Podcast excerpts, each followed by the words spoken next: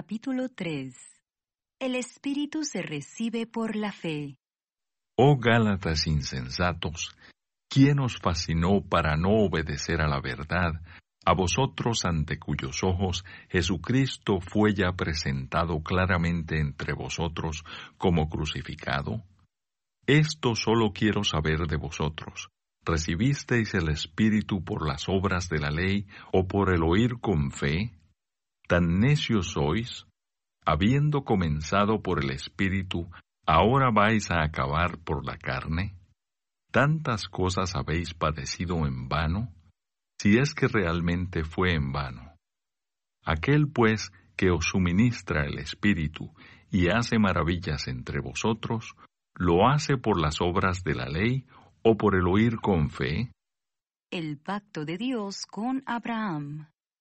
Así Abraham creyó a Dios y le fue contado por justicia. Sabed, por tanto, que los que son de fe, estos son hijos de Abraham. Y la Escritura, previendo que Dios había de justificar por la fe a los gentiles, dio de antemano la buena nueva a Abraham, diciendo, En ti serán benditas todas las naciones. De modo que los de la fe son bendecidos con el creyente Abraham.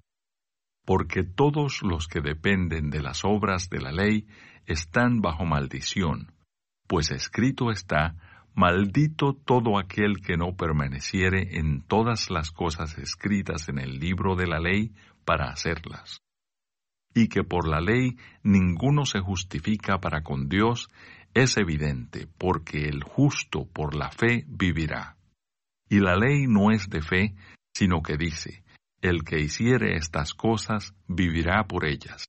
Cristo nos redimió de la maldición de la ley, hecho por nosotros maldición, porque está escrito, maldito todo el que es colgado en un madero, para que en Cristo Jesús la bendición de Abraham alcanzase a los gentiles, a fin de que por la fe recibiésemos la promesa del Espíritu. Hermanos, hablo en términos humanos. Un pacto, aunque sea de hombre, una vez ratificado, nadie lo invalida ni le añade. Ahora bien, a Abraham fueron hechas las promesas y a su simiente. No dice, y a las simientes, como si hablase de muchos, sino como de uno, y a tu simiente, la cual es Cristo. Esto pues digo, el pacto previamente ratificado por Dios para con Cristo, la ley que vino 430 años después, no lo abroga para invalidar la promesa. Porque si la herencia es por la ley, ya no es por la promesa, pero Dios la concedió a Abraham mediante la promesa. El propósito de la ley. Entonces, ¿para qué sirve la ley? Fue añadida a causa de las transgresiones hasta que viniese la simiente a quien fue hecha la promesa, y fue ordenada por medio de ángeles en mano de un mediador. Y el mediador no lo es de uno solo, pero Dios es uno. Luego la ley es contraria a las promesas de Dios? En ninguna manera, porque si la ley dada pudiera vivificar, la justicia fuera verdaderamente por la ley. Mas la escritura lo encerró todo bajo pecado, para que la promesa, que es por la fe en Jesucristo, fuese dada a los creyentes. Pero antes que viniese la fe, estábamos confinados bajo la ley, encerrados para aquella fe que iba a ser revelada. De manera que la ley ha sido nuestro ayo para llevarnos a Cristo a fin de que fuésemos justificados por la fe. Pero venida la fe, ya no estamos bajo ayo, pues todos sois hijos de Dios por la fe en Cristo Jesús. Porque todos los que habéis sido bautizados en Cristo, de Cristo estáis revestidos. Ya no hay judío ni griego, no hay esclavo ni libre, no hay varón ni mujer porque todos vosotros sois uno en Cristo Jesús. Y si vosotros sois de Cristo, ciertamente linaje de Abraham sois, y herederos según la promesa. Comentario de Mateo Henry Galatas capítulo 3. Versos 1 a 5. Hay varias cosas que hacen la necedad de los cristianos de Galacia peores. Tenían la doctrina de la cruz predicado, y la cena del Señor administran entre ellos, en tanto que Cristo crucificado, y la naturaleza de sus padecimientos, se han establecido plenamente y claramente el estilo. Si hubieran sido hechos partícipes del Espíritu Santo, por el ministerio de la ley, o por razón de trabajos realizados por ellos en obediencia a la misma, ¿No fue por su audición y abrazar la doctrina de la fe en Cristo para la justificación? ¿Cuál de estos había Dios propiedad con muestras de su favor y aceptación? No fue el primero, pero el último. Y los hay que ser muy prudente, que sufren ellos mismos para ser apartado del ministerio y doctrina que han sido bendecidos en su beneficio espiritual. Hay, que el hombre debe pasar de la doctrina de suma importancia de Cristo crucificado, para escuchar a las distinciones inútiles, mera predicación moral, o fantasías salvajes, el Dios de este mundo, por varios hombres y medio, ha cegado los ojos de los hombres, para que no aprendan a confiar en un Salvador crucificado.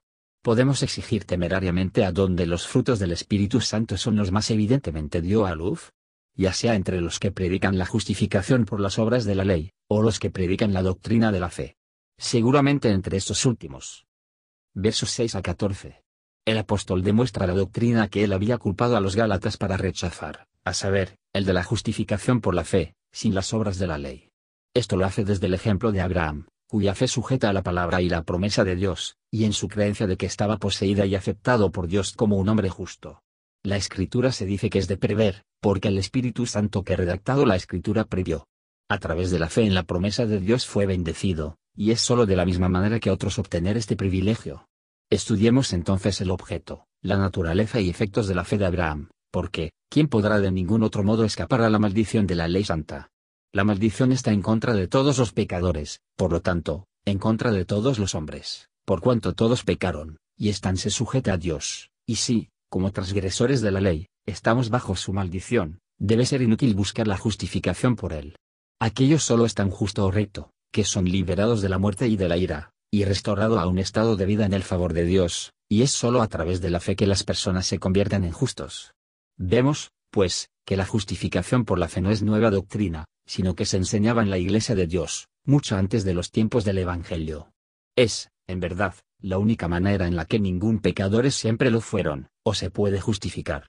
A pesar de la liberación no es de esperar de la ley, hay un camino abierto para escapar de la maldición, y recuperar el favor de Dios, es decir, mediante la fe en Cristo. Cristo nos redimió de la maldición de la ley, siendo hecho pecado, o una ofrenda por el pecado, por nosotros, Él fue hecho maldición por nosotros, no está separado de Dios, pero relajado durante un tiempo bajo el castigo divino.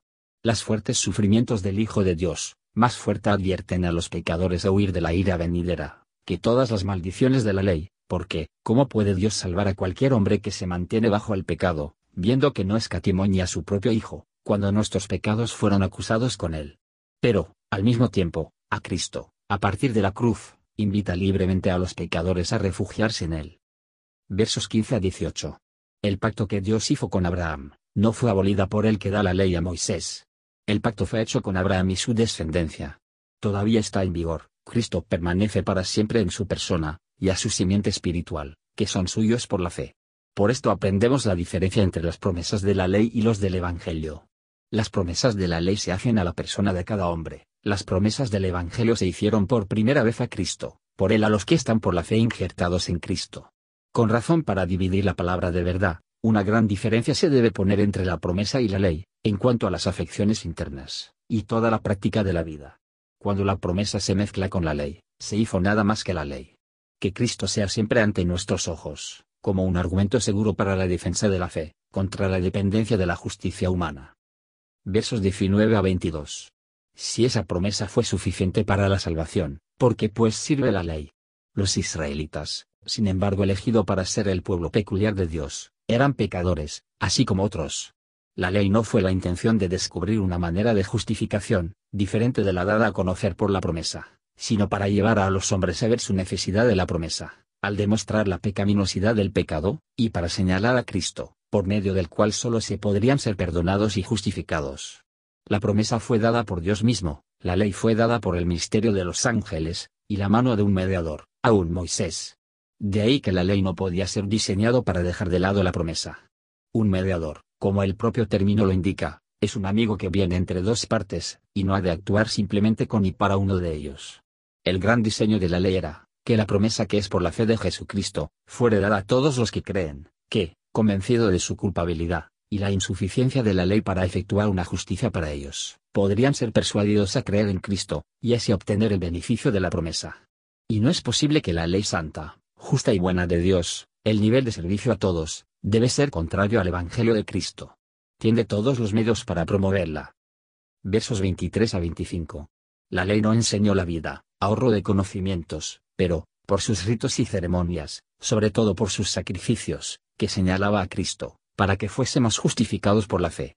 Y así fue, ya que la palabra significa bien, siervo, para llevarnos a Cristo, como hijos son llevados a la escuela por los funcionarios que tienen el cuidado de ellos, para que pudieran ser enseñados más completamente por él el verdadero camino de la justificación y la salvación, que es solo por la fe en Cristo. Y se muestra la inmensamente mayor ventaja del estado del Evangelio, por el que disfrutaremos de un descubrimiento más claro de la gracia divina y la misericordia de los judíos de la antigüedad. La mayoría de los hombres siguen encerrados como en un calabozo oscuro, enamorados de sus pecados, siendo cegados y arrullados dormido por Satanás, a través de los placeres mundanos, intereses y actividades. Pero el pecador despertado descubre su terrible condición. Entonces se siente que la misericordia y la gracia de Dios forman su única esperanza.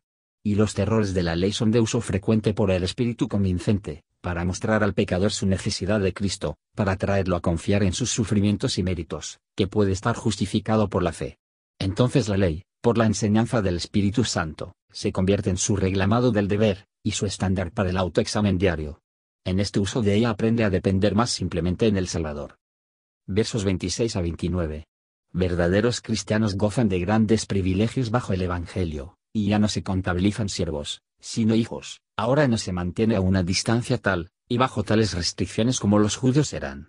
Después de haber aceptado a Cristo Jesús como su Señor y Salvador, y confiando en Él a solas para la justificación y salvación, se convierten en hijos de Dios. Pero hay formas o profesión externa pueden asegurar estas bendiciones, porque si alguno no tiene el Espíritu de Cristo, no es de Él. En el bautismo nos revestimos de Cristo, el mismo que profesamos ser sus discípulos ser bautizados en Cristo, somos bautizados en su muerte, que, como Él murió y resucitó, así que debemos morir al pecado, y caminar en novedad y la santidad de la vida. La imposición de Cristo según el Evangelio, no consiste en la imitación hacia el exterior, pero en un nuevo nacimiento, un cambio completo. El que hace que los creyentes sean herederos, proveerá para ellos. Por lo tanto, nuestra atención debe ser de hacer los deberes que nos corresponden, y todos los otros cuidados que debe emitir en Dios y nuestro cuidado especial debe ser para el cielo. Las cosas de esta vida no son más que pequeñeces. La ciudad de Dios en el cielo, es la porción o parte de niños. Tratar de estar seguro de que por encima de todas las cosas. Gracias por escuchar y si te gustó esto, suscríbete y considera darle me gusta a mi página de Facebook y únete a mi grupo Jesús Answers Prayer.